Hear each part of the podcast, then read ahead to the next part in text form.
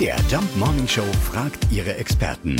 Fakt oder Fake? Ja, also Wein kann man ja nicht nur trinken, sondern auch essen. Gerade jetzt im Herbst gibt es viele leckere Soßen, die mit Wein hergestellt werden. Und der Alkohol soll ja beim Kochen verschwinden. Verkocht sich, sagt man dann immer, wenn jemand Bedenken anmeldet. Aber ist es wirklich so? Sternekoch Robin Peach ist unser Experte. Alkohol in Soßen kann während des Kochens tatsächlich verdampfen, aber nicht vollständig. Die Menge, die übrig bleibt, hängt von verschiedenen Faktoren ab, wie der Kochzeit, die Temperatur und der Menge des verwendeten Alkohols. In den meisten Fällen bleibt jedoch nur ein minimaler Rest an Alkohol in der Soße übrig. Wenn man besorgt ist über Alkohol in den Gerichten, kann man ihn durch längeres Kochen reduzieren oder Alkoholersatzstoffe verwenden. Das Wichtigste ist sicherzustellen, dass die Soße den gewünschten Geschmack und die gewünschte Konsistenz hat. In diesem Sinne, guten Appetit!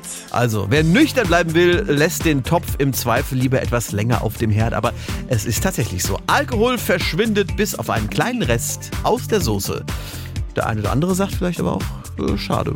Fakt oder Fake? Jeden Morgen in der MDR Jump Morning Show. Mit Sarah von Neuburg und Lars Christian Karde. Und jederzeit in der ARD Audiothek.